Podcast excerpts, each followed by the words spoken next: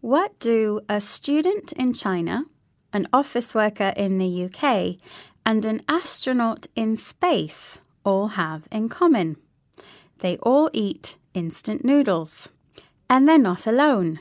Over 100 billion servings of instant noodles are consumed globally each year, making them one of the world's most successful industrial foods. But how did this happen? Put simply, they're cheap to produce and cheap to buy, which was exactly what their creator intended. Momofuku Ando, a Japanese entrepreneur, spent a year perfecting the recipe just after the Second World War. He wanted to make something similar to traditional Japanese ramen noodles while using the wheat flour given to Japan as food aid by the US government his creation was instantly popular, playing a part in Japan's post war economic rise. Even in the year 2000, according to a poll by the Fuji Research Institute, instant noodles were voted Japan's most successful invention, ahead of high speed trains, laptops, and karaoke. But Japanese people are not alone in their devotion to instant noodles.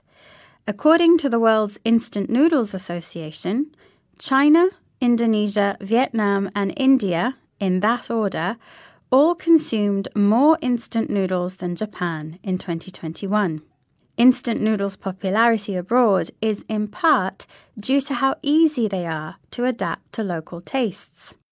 In Thailand, for example, you can get green curry flavor, while in Mexico, the noodles are garnished with lime and salsa and it seems that consumers have grown to expect innovation. Nissin, the food company founded by Ando, launches over 300 products yearly just in Japan, according to employee Kasura Suzuki. Instant noodles have their critics too.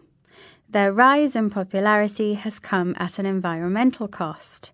They're made with palm oil, contributing to deforestation, and their packaging is plastic. And while they are a hot, tasty, and filling meal, instant noodles don't have much nutritional value and include high levels of salt and fat. Nevertheless, instant noodles are undoubtedly lifesavers in emergency or extreme situations.